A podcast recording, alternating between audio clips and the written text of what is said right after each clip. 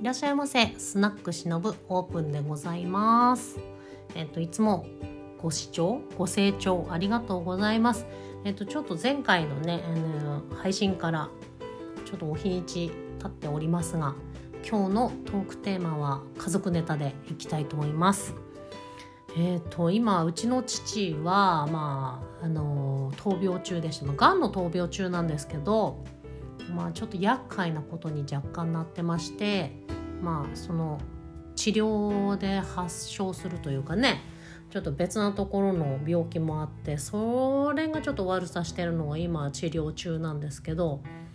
まあ関わるのめんもともと面倒くさい人だから私も極力関わりたくはないんですけどまあこれ以上め余計ね寝たきりとかになられちゃうと余計面倒くさくて嫌だからまあちょっと今手前のところで頑張ってなるべく早く一人であの同行してもらって、まあ、家族っていうか兄弟たちとね今同行手配して治療を進めててまあ結構経過がいい感じになってきてるんであとご自身で本当にギリギリまでピンピンコロリで行ってほしいっていうのが私の願いなので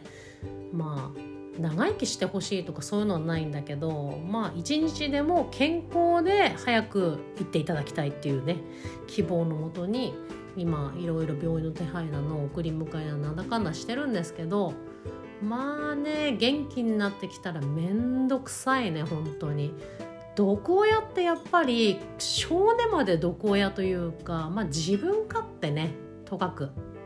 人のことってなんだろうありがたいって多分思ってんのかもしれないけどちょっと観点がずれてるっていうかうんまあとかく恥ずかしい親ではありますね本当に。まあ逆にあれですけどね、まあ、学ぶことも多いというか、まあ、いわゆる反面教師としてはすごく学びをたくさんくれるのでまあその辺でまあありがたいなって思った方がね自分がヘルシーに生きていけるかなっていうところはあるんですけどなので最近はちょっと久々に兄弟とのあの連携も密になりつつあって、まあ、どうしても顔を合わすとねやっぱり昔の恨みつらみの話が出やすいのでまあ父の暴君だった時の暴力ネタの話とかもよくするんですけど、まあ、やっぱ年の近い兄弟っていうのは同じ共通認識でいるんだなと思ってなんか自分のハテナだったところがああなるほどっていうピースを持ってたりしてね勉強になるというかあつながったななんて話もあって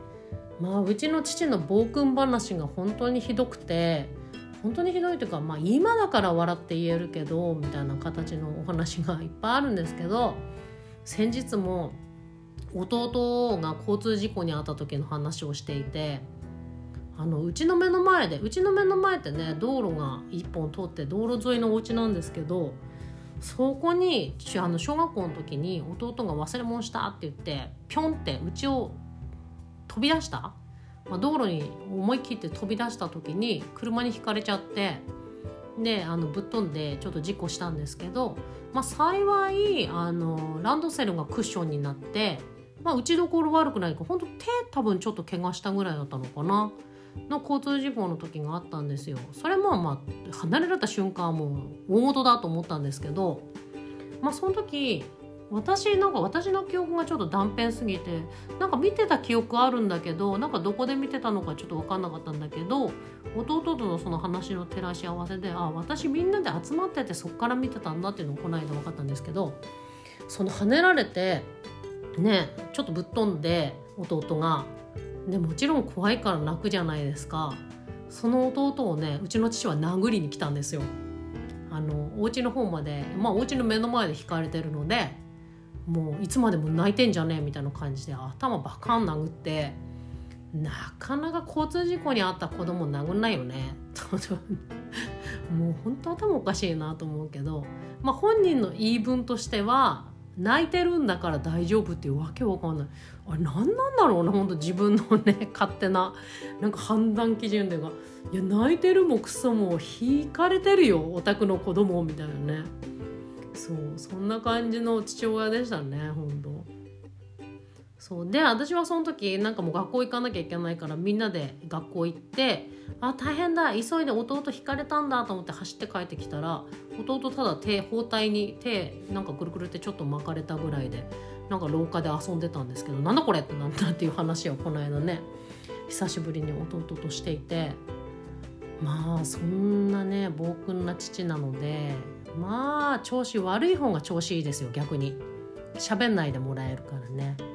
まあこの間もね本当弟が病院連れてってくれた時もまあモラル悪いから、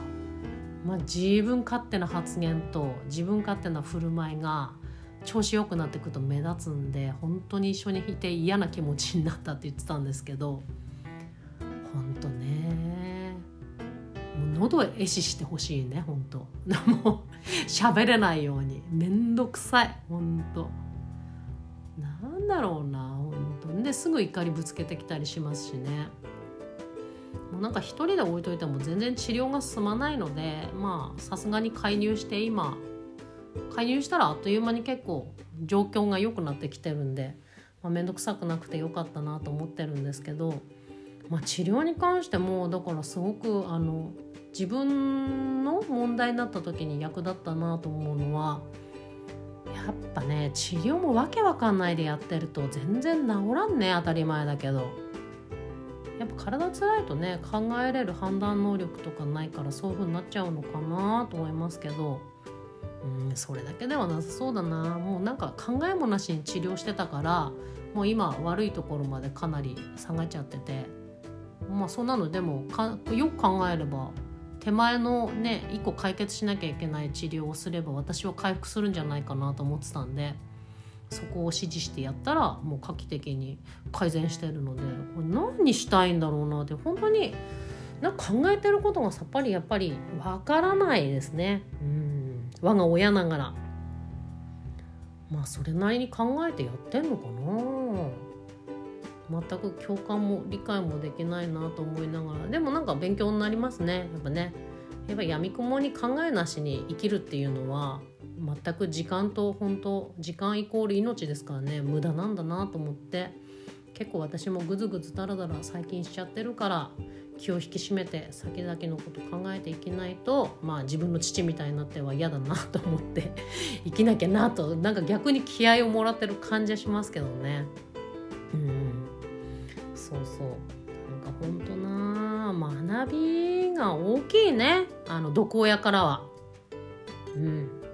まあ本当に愛という形のいい親から受ける学びの方が本当は羨ましいんだけど。まあまあちなみにその親から何かもらえるって言ったらやっぱそのマイナスからの学びぐらいしかあんまないかなって気はしてますね。うん。まあやっぱあと今大人になっていろいろ思うのは自分たちはやっぱ家族で中から見てることとやっぱ外からの理解って全く違うんだなと思ってて子供の頃どうして誰も助けてくれなかったんだろうとかすごく思ってたんですけど今周りの大人たちとねその家族外の人たちに聞くと理解が全然違ってます。だからやっぱりあのなんだろう家庭内の問題って本当に家庭内でなんかあの秘密裏秘密裏っていうか閉ざされた中で起こってる問題で本当外に出ないんだなと思いました。あとね外に出ないっていうよりかはそこまで外の人は中のことに介入しません。興味云々もそうだけどそこまでねあの興味持ってもらえない。だからなかなか難しいよね家庭内のそういう問題って。なのでちょっと希望がない感じで幼少期は生きるしかないな。本当に外からのまともな手が伸びない限りはっていうのがこういうことなんだろうなっていう。なんかそういうので思うとねあのよく虐待とかで死んじゃう子とか何で周りはとか思うけどやっぱ周りってそこまで興味持ちたくないし持てないしやっぱ人んちのことだからね。できないのもあるからやっぱすごく難しいんだなって思いますね。うんやっぱうちの家族は学びをくれるわ本当いらねえけど いらねえけどいらねえけど、まあ、マイナスからの学びの方がね残るしね考えることも多いんでありがたく頂戴いたしましょう。ね早くお父さん一日も早く健康にいってくれという願う、まあ、愚痴と家族ネタでした。いつもご視聴ありがとうございます。また次回のネタでお会いしましょう。バイバイ。